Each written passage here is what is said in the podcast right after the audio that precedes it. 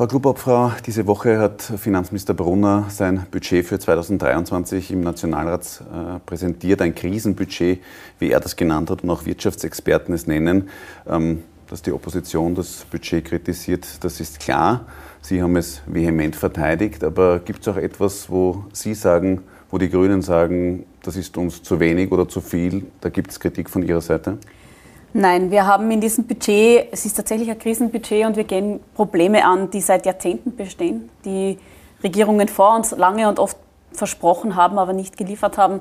Insbesondere die Valorisierung der Sozialleistungen, die Abschaffung der kalten Progression, aber auch so ein riesiges Paket wie die Pflegereform und ganz zentral für uns Grüne natürlich alles, was in Richtung Transformation geht. Wir müssen die Unabhängigkeit von den Fossilen und insbesondere natürlich von Putin schaffen und das wird in diesem Budget ähm, gemacht. Ähm, wir reparieren sehr vieles, was in der Vergangenheit versäumt war, äh, wurde und äh, dementsprechend bin ich selbstverständlich zufrieden mit dem, was wir hier leisten. Also würden Sie sagen, es trägt zu 100 Prozent auch grüne Handschrift? Das tut es. Wir haben äh, viele Bereiche, in denen wir aufstocken, die uns wichtig sind. Das geht von ähm, dem, von der sauberen Politik, beispielsweise die Aufstockung der Planstellen in der Justiz, aber auch die bessere Ausstattung des Rechnungshofs, der ja ab nächsten Jahr in die Parteikassen schauen darf, dank Beschluss der Parteienfinanzierung. Ähm, eine ganz langjährige Forderung von uns Grünen, aber auch eine bessere Ausstattung der Bundeswettbewerbsbehörde, das höchste Kunst- und Kulturbudget, das wir je hatten, ähm, aber natürlich auch Ausgaben, die vor dem Hintergrund des Ukraine-Krieges sehr wichtig sind, ähm, beispielsweise die Aufstockung der EZA-Mittel, also der Entwicklungszusammenarbeit und natürlich auch die deutlich bessere Dotierung des Bundesheers. Der Krieg in der Ukraine führt uns vor Augen, dass wir auch in die innere Sicherheit investieren müssen. Sie haben jetzt schon die äh, Valorisierung, also die Anpassung der Sozialausgaben angesprochen, auch die Abschaffung der kalten Progression. Äh, das kostet viel Geld bzw. nimmt auch äh, viel Geld weg an Einnahmen. Ähm, ist der Zeitpunkt, Sie haben zwar gesagt, es ist in den letzten Jahrzehnten eben verabsäumt worden, aber ist der Zeitpunkt jetzt der richtige, gerade mitten in der größten Krise seit dem Zweiten Weltkrieg? Naja, wann, wenn nicht jetzt? Also wir haben eine sehr, sehr schwierige Situation. Die, der Ukraine-Krieg ähm, funktioniert wie ein Brennglas auf die Probleme der Vergangenheit. Ähm, und gerade die Abfederung äh, der Teuerung, die ja auch in diesem Paket drinnen ist, ähm, und die Valorisierung der Sozialausgaben, das sind ja Maßnahmen, die dazu dienen, dass die Menschen, die derzeit sehr unter Druck sind aufgrund der hohen Preise, eine entsprechende Entlastung bekommen. Und ich bin vollkommen überzeugt davon, dass äh, das die Verantwortung der Regierung ist, zu helfen und zu unterstützen. Und ich kann hier auch die Kritik der Opposition nicht ganz nachvollziehen, die Sozialdemokratie kann sich nicht ganz entscheiden. Jetzt jammert sie seit zweieinhalb Jahren, alles ist zu wenig, alles sei nichts und heute jammert sie, es gibt Schulden. Also ähm, dieser Kritik kann ich nicht folgen. Wir haben als Grüne in dieser Regierung, aber als Bundesregierung gesamt diese Schwerpunkte gesetzt. Es geht darum, unabhängig zu werden von Putin. Auch das ein jahrelanges, jahrzehntelanges Versagen vergangener Regierungen. Ähm, die Valorisierung der Sozialleistungen, das sind große Brocken, die langfristig wirken und äh, selbstverständlich ist es so, dass wir gerade in einer Krise nicht sparen dürfen. Gleichzeitig muss man auch dazu sagen, dass, auch wenn man beispielsweise dem äh, Präsidenten des Fiskalrats, Christoph Badelt, zuhört, der sagt, ja, das geht sich alles aus. Ähm, es ist richtig, in einer Krise zu investieren. Ähm, und es sprudeln ja auch die Einnahmen auf der, auf der Steuerseite trotzdem. Also wir haben höhere Einnahmen auch natürlich aufgrund der Inflation und wir geben das zurück an die Bevölkerung. Aber Bartel spricht da ja auch von einer gefährlichen Schere, wie er das nennt, wenn man auf der einen Seite jetzt mit dem Automatismus äh, der Valorisierung der Sozialabgaben Kosten hat, die da automatisch entstehen, gleichzeitig auch mit der Abschaffung der kalten Progression dann die Einnahmen fehlen. Und er hat gemeint, ja, 2023 geht sich das noch aus, aber schauen wir mal, wie das in den nächsten Jahren wird. Also die Valorisierung der Sozialleistungen ist ähm, kein so hoher Betrag, aber er ist ganz, ganz wichtig für alle betroffenen Personen. Da geht es darum, dass die Studienförderung, dass die Familienbehilfe, dass all das automatisch angepasst wird an die Teuerung. Und bei der Abschaffung der kalten Progression haben wir genau äh, darauf geachtet, dass es eben nicht ein vollständiger Automatismus ist, sondern zwei Drittel werden automatisch angepasst bei den niedrigen Einkommen und das andere Drittel wird so verteilt, dass wir eben genau wieder soziale Aspekte berücksichtigen können. Das ist im Gesetz verpflichtend vorgesehen, dass der jeweilige Finanzminister oder die jeweilige Bundesregierung dann entscheidet, wie dieses Geld genau verteilt wird, ähm, um eben äh, dem vorzubeugen, dass die Abschaffung der kalten Progression vor allem den hohen Einkommen dient. Jetzt wird eben viel Geld in die Hand genommen, viel Schulden werden gemacht und dadurch verdoppeln sich auch die Zinszahlungen, weil das Geld eben nicht mehr so billig ist wie in den vergangenen Jahren, nämlich 2023 von 4,3 Milliarden auf fast 9 Milliarden Euro. Bis 2026 sollen das dann 11 Milliarden sein. Aus heutiger Sicht, außer die Zinsen steigen eben noch mehr. Jetzt sind das 11 Milliarden Euro rein an Zinsen und das ist doppelt so viel, wie die Regierung für die Ökowende bei der Industrie ausgibt. Ist das nicht absurd? Also das, solche Zahlenspielereien sind natürlich verlockend, aber seriös sind sie nicht. Ähm, die Zinsen waren, also weil Sie das Zinsniveau ähm, äh, ansprechen, wir hatten 10 Milliarden Zinsausgaben auch 2010 bereits ähm, in dieser Größenordnung. Ähm, und es ist einfach ein, ein der, die Konsequenz von der Politik vergangener Regierungen und der, des, der Schulden, die wir halt haben als Staat. Ähm, und das kann man nicht gegenrechnen auf diese Art und Weise. Die Energiewende, für die Energiewende steht so viel Geld zur Verfügung wie noch nie zuvor in vielen unterschiedlichen Bereichen. Wir investieren über 5 Milliarden in die Transformation der Industrie. Da geht es um die Sicherung des österreichischen Standorts, der österreichischen Industrie. Da geht es um Arbeitsplätze. Es geht genauso um, die, um den Ausbau der Erneuerbaren, ähm, die Sonnenenergie auszubauen etc. Dafür stehen über zwei Milliarden zur Verfügung. Also wir haben in diesem Budget sehr, sehr große Beträge, die größten, die es jemals gab, zur Verfügung, um genau diese Energiewende zu schaffen. Gleichzeitig muss man natürlich hier auch seriös sein. Wir können die Versäumnisse der vergangenen Regierungen nicht von einem Tag auf den anderen ähm, wieder wettmachen. Ähm, der, der, Bau von einem Windrad, von einer Solaranlage, das geht nicht alles in einem Jahr. Das ist, hat, hat einen Pfad. Ähm, bei dem das funktioniert. Wir haben 2021 ähm, einen Rekordwert erreicht. Wir werden 2022 einen neuen, noch viel höheren Rekordwert erreichen, insbesondere zum Beispiel was das Thema Solar ähm, angeht. Also wir haben hier den Turbo eingeschaltet. Zum Glück ist es so, dass ähm, aufgrund der tragischen Ereignisse mit dem Krieg in der Ukraine jetzt alle inzwischen begriffen haben, dass das, was früher grüne Mission war, inzwischen Staatsräson ist und die Unabhängigkeit von Fossilen, insbesondere natürlich von Putin, ähm, das Gebot der Stunde ist. Und ich denke auch ähm, und ich erwarte mir auch, dass auch die Bundesländer, die ja einen großen Teil zur Energiewende beitragen müssen, indem sie beispielsweise die entsprechenden Flächen widmen, da jetzt auch ähm, entsprechend aufs äh, Tempo drücken, damit wir das Ziel 2030 ähm, vollständig erneuerbaren Strom beispielsweise zu haben und Klimaneutralität 2040 tatsächlich erreichen können. Kommen wir noch zur Treffsicherheit äh, des Budgets. Da haben eigentlich die Wirtschaftsexperten unisono gesagt, ähm, dass da weitere Unterstützungszahlungen treffsicherer gestaltet werden müssen von den rund 12 Milliarden Euro an Hilfsmaßnahmen sind gerade einmal 400 Millionen Euro gezielt an ärmere Haushalte gegangen. Das haben die NEOS so berechnet. Ist das für Sie sozial gerecht? Ähm, ich kann den Wunsch nach höherer Treffsicherheit sehr gut verstehen. Allerdings sind wir in einer Situation, wo die Menschen das Geld jetzt brauchen. Und wir haben ähm, die Situation, dass wir mit den Instrumenten, die der Staat zur Verfügung hat, halt entweder besonders treffsicher sein können, dann braucht es aber auch besonders lange, bis das Geld bei den Menschen ankommt. Dann müsste man möglicherweise einen Antrag stellen und Überprüfungen machen über die Einkommen etc. Oder man macht es eben schnell und dafür weniger treffsicher. Wir haben uns dazu entschieden, dass wir es so schnell wie möglich ähm, überweisen wollen, weil die Menschen brauchen das Geld jetzt. Ja, das geht zum Teil zu Lasten der Treffsicherheit, das, ähm, äh, das stellen wir auch gar nicht in Abrede, aber ich bin überzeugt davon, die Teuerung ist eine große Belastung für die Menschen im Land und auch für den Mittelstand und es war dementsprechend für uns wichtig, dass wir schnell helfen. Was die andere Frage der sozialen äh, Treffsicherheit betrifft, es gibt hier eine gute Analyse des Budgetdienstes im Parlament, ähm, der berechnet, wie denn die Entlastungspakete der Bundesregierung wirken.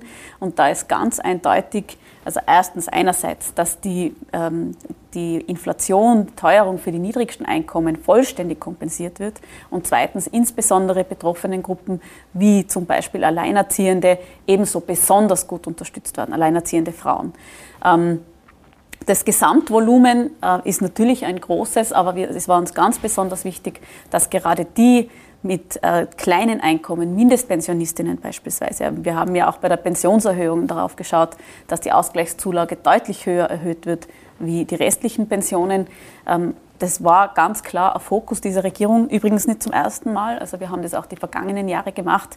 Wir sind mit der Mindestpension wesentlich höher, als äh, sie früher war. Wir sind über 1000 Euro gekommen. Ähm, und ich glaube, das zeigt auch sehr deutlich die soziale Handschrift. Wenn wir uns jetzt äh, da die Strompreisbremse zum Beispiel anschauen, dann gilt die ja auch für Zweitwohnsitze. Ist das so etwas, wo Sie sagen, ja, das ist eben äh, nicht treffsicher genug, weil es schnell gehen musste? Und können Sie sich da auch vorstellen, dass da noch nachgeschärft äh, werden wird? Schauen Sie, das ist ein gutes Beispiel. Die Stromkostenbremse ist ein Modell, ähm, das äh, von mehreren Seiten vorgeschlagen wurde, beispielsweise auch von der Gewerkschaft. Und die Ausgestaltung durch die Regierung schaut jetzt sogar noch großzügiger aus als die, das, was die Gewerkschaft ursprünglich gefordert hat. Ähm, auch hier ist die grundsätzliche Frage, wie bringe ich denn diese Entlastung überhaupt an die Menschen? Und ähm, es sind sehr viele unterschiedliche Modelle überlegt worden. und das Praktikabelste, das wir haben, äh, ist, dass, die, dass es direkt auf den Stromrechnungen ähm, gut geschrieben wird, also dass es quasi eine, eine Grundversorgung mit Strom gibt. Die wird nach Mittelwerten berechnet, weil wenn ich jetzt bei jedem einzelnen Haushalt überprüfe, wie hoch war die Stromrechnung letztes Jahr und wie viel sind 80 Prozent davon, dann dauert es wieder viel zu lange, ist extrem bürokratisch und aufwendig und wir wollen ja, dass die Leute das Geld direkt bekommen und nicht noch extra einen Antrag dafür stellen müssen. Aber sind die Zweitwohnsitze da auch zu bürokratisch? Es ist ähm, für die Stromversorger nicht unterscheidbar und das ist ein Manko, das wir natürlich gerne geändert wüssten, aber das ist ähm, aufgrund verschiedenster rechtlicher Rahmenbedingungen nicht anders gestaltbar. Das ist ein kleiner saurer Apfel, in den wir beißen müssen. Ich glaube, die Gesamtentlastung durch diese Stromkostenbremse ähm, ist aber wesentlich wichtiger als dieser als diese kleinen Unschärfen, die wir leider ähm, nicht äh, steuern können. Das liegt bei den Energieversorgern, diese Daten, und das ist nicht das, was, also sind ja die Menschen nicht ans Stromnetz der Republik Österreich, das im Finanzamt eingespeist wird, angeschlossen, sondern sie haben einen Energieliefervertrag mit einem, äh, lokal, mit einem regionalen Unternehmen ähm, und darüber kann nur die Abrechnung laufen, weil auch die, nur die Energieunternehmen die Zählpunkte haben. Aber hat Österreich da ein generelles Problem, was so diese elektronische Datenverarbeitung betrifft? Weil dieses Argument kennen wir auch schon aus der Corona-Pandemie, dass man gesagt hat, man hat die Daten nicht, man kann sie nicht abgleichen. Das sind schon sehr unterschiedliche Dinge. Also in der Corona-Pandemie, da ist es schon sehr verwunderlich, dass so manches Bundesland bis heute nicht in der Lage ist, Spitalsdaten digital zur Verfügung zu stellen, obwohl das lange möglich wäre. Also das scheitert eher an Föderalismus. Ähm, in der Frage des äh, Energiemarktes, der ist liberalisiert ähm, und privatisiert und logischerweise kann dann nicht der Staat auf jeden einzelnen Zählpunkt zugreifen. Ähm, das ist so entschieden worden, aber dieselben Probleme haben andere Länder genauso. Und andere Länder schauen sich jetzt gerade bei uns ab, wie wir die Stromkostenbremse gestaltet haben, eben weil sie das vernünftigste System ist, das man unter den gegebenen Rahmenbedingungen machen kann. Wenn wir uns die Verteilungsgerechtigkeit nochmal anschauen, äh, das sagt jetzt nicht nur das äh, linke Momentum-Institut, äh, irgendwie müssen wir gegenfinanzieren und die bringen eben wieder einmal Vermögenssteuern hier ins Spiel, Erbschaftssteuern ins Spiel. Das wird eigentlich auch immer wieder vom Vizekanzler Werner Kogler angesprochen und auch vom grünen Gesundheitsminister. Ähm, wäre jetzt nicht eigentlich auch der Zeitpunkt, um zumindest laut darüber wieder nachzudenken, ob Österreich vermögensbezogene Steuern braucht? Also die grüne Position ist seit vielen, vielen Jahren bekannt. Wir sind der Meinung, dass äh, insbesondere die Millionenerben und die Milliardenstiftungen ihren gerechten Beitrag zum Zusammenhalt dieser Gesellschaft leisten sollen. Ähm, die ÖVP ist in dieser Frage weniger flexibel. Ähm, auch das ist bekannt. Es ist nicht Teil des Regierungsprogramms. Was allerdings sehr wohl auch einen Beitrag zur Gegenfinanzierung dieser ganzen Maßnahmen leisten kann, ist eine Zufallsgewinnsteuer. Wir haben ja die Situation, dass äh, Energieunternehmen zufällig, weil eben die Energiepreissituation so ist, wie sie ist, große Gewinne machen ähm, und die abzuschöpfen erscheint uns sehr sinnvoll. Wobei man da auch, das hat Werner Kogler auch immer betont, darauf achten muss, dass man nicht gleichzeitig quasi damit wieder den erneuerbaren Ausbau bremst, weil das ist ja was, was wir erreichen wollen.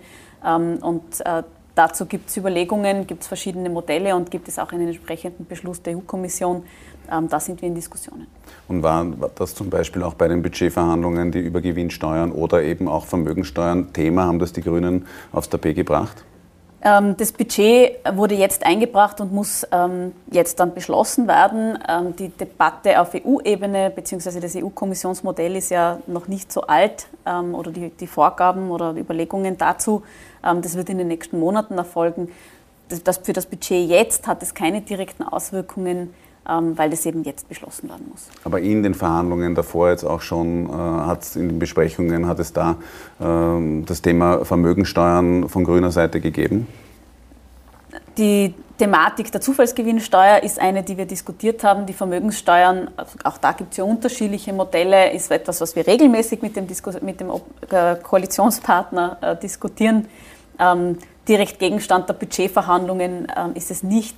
Ähm, das, äh, da geht es ja vor allem darum, welche äh, budgetären Möglichkeiten erhalten die Ressorts.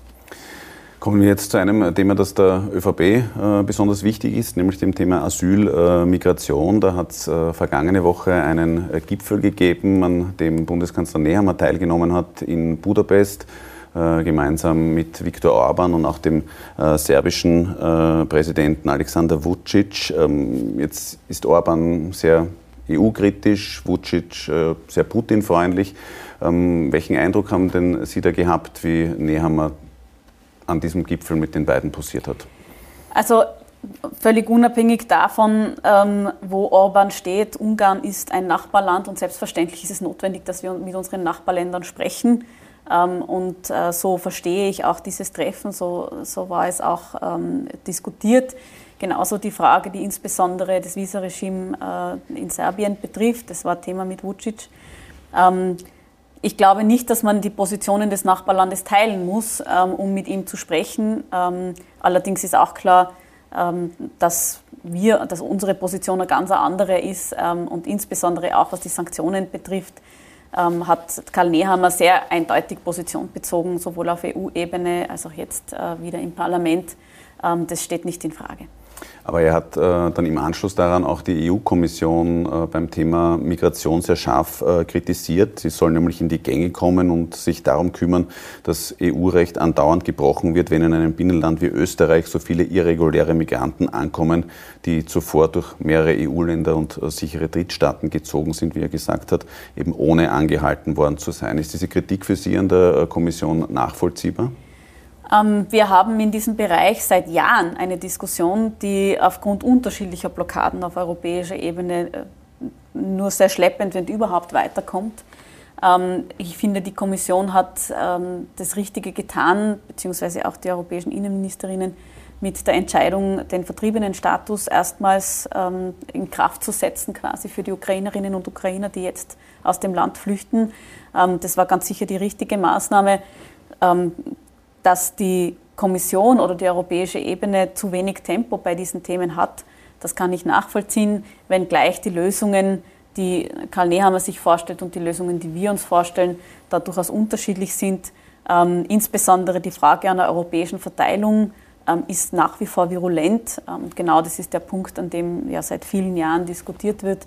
Und da finde ich auch, braucht es ein Tempo, ähm, beziehungsweise tatsächlich die die ernsthafte Bemühung, zu einer Lösung zu, zu kommen. Und ähm, ich halte es für sehr schlecht, dass dieses Thema immer wieder vor allem populistisch genutzt wird. Und wir haben hier auch natürlich eine innerösterreichische Diskussion, wenn Länder ihre Verpflichtungen nicht erfüllen, was die Quartierbereiterstellung betrifft etc. Ähm, das, wir haben in diesem gesamten Bereich ein Hin- und Herschieben von Verantwortung, das letztlich zu Lasten der geflüchteten Menschen geht. Aber diese Kritik des Durchwinkens, die da an die EU-Kommission äh, von Seiten des Bundeskanzlers äh, formuliert worden ist, wäre die nicht angebrachter, äh, sie in Ungarn zu deponieren, weil schließlich wird ja von dort auch sehr viel durchgewunken und die Migranten melden sich dann eben erst in Österreich an. Ja, also zu den konkreten Aussagen von Karl Nehammer ähm, müssen Sie auch Karl Nehammer fragen und nicht mich, was er genau damit beabsichtigt hat und bezweckt hat. Wie gesagt, die Hin- und Herschieberei von Verantwortung ähm, hilft für die gesamte Situation nicht. Ähm, die ist durchaus herausfordernd, wie wir wissen. Ähm, und äh, es sind alle, egal auf welcher Ebene, auf Gemeinde, auf Landes-, auf Bundes- oder auf europäischer Ebene, dazu aufgerufen, zu Lösungen beizutragen und nicht Probleme zu verschaffen. Ist das Master voll, so wie die ÖVP sagt, mit 57.000 Asylanträgen in diesem Jahr bis August? Wir haben tatsächlich eine sehr hohe Anzahl an Asylanträgen, aber gleichbleibende Zahlen in der Grundversorgung, was ja eindeutig darauf hinweist, dass die Menschen nicht in Österreich bleiben, sondern insbesondere haben wir diese Situation mit Serbien, äh, mit ähm, Migrantinnen aus, äh, aus Indien beispielsweise, die offensichtlich weiterziehen. Ähm, und auch für dieses Problem müssen Lösungen gefunden werden. Ähm, aber das, die, ähm, das österreichische Asylsystem funktioniert. Und äh, auch wenn es da und dort zu Spitzen kommt, haben wir eine stabile Situation. Vergangenen Sonntag ist in Österreich ein neuer Bundespräsident gewählt worden, beziehungsweise Alexander van der Bellen ist im Amt bestätigt worden.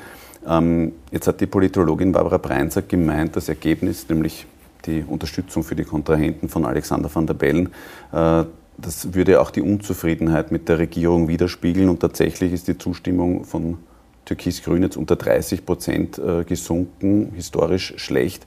Was würden Sie denn da sagen, was da in der bisherigen Legislaturperiode falsch gelaufen ist? Oder würden Sie das vor allem auch mit der Krise in Verbindung bringen? Also Alexander van der Bellen hat 56 Prozent gemacht. Eine eindeutige Mehrheit der Österreicherinnen und Österreicher will, dass er in diesem Amt bleibt und weitere sechs Jahre Bundespräsident ist. Er hat in seiner Amtsführung bewiesen, dass er besonnen agiert, verantwortungsvoll und auch die großen Themen im Blick hat, also die Klimakrise, die Situation für die nächste Generation, die Zusammenarbeit mit der Europäischen Union. Das sind alles Themen, die ihm wichtig sind und die auch uns Grünen wichtig sind. Und dementsprechend freue ich mich natürlich sehr über dieses Wahlergebnis. Ähm, und ich sehe es auch als Bestätigung dieser Werte, die Alexander van der Bellen äh, verkörpert, die auch unsere sind. Ähm, was die Unzufriedenheit betrifft, ähm, haben wir eine Situation, die alle Regierungen betrifft in Europa. Also die Zufriedenheit auch in anderen Ländern mit den Regierungen ist niedrig. Äh, und es ist unsere, unzweifelhaft unsere Aufgabe als Politikerinnen und Politiker, tagtäglich daran zu arbeiten, das Vertrauen zurückzugewinnen. Ähm, aus diesem Wahlergebnis für eine Bundespräsidentenwahl allerdings Ableitungen für eine Nationalratswahl zu treffen, das halte ich nicht für äh, hilfreich.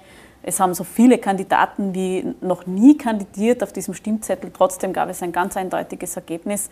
Ähm, und äh, die, ich hoffe doch, dass die, dass äh, die Kandidaturen bei einer Nationalratswahl doch weniger skurril ausfallen als bei dieser Bundespräsidentschaftswahl, die eine Persönlichkeitswahl und keine Parteienwahl ist. Aber ist diese hohe Unzufriedenheit jetzt mit unter 30 Prozent, würden Sie sagen, ähm, das hat jetzt halt natürlich auch mit den diversen Korruptionsaffären, mit den ÖVP-Chat-Affären zu tun, die da einfach nachwirken und zu so einer äh, Verdrossenheit dann innerhalb der Bevölkerung führen?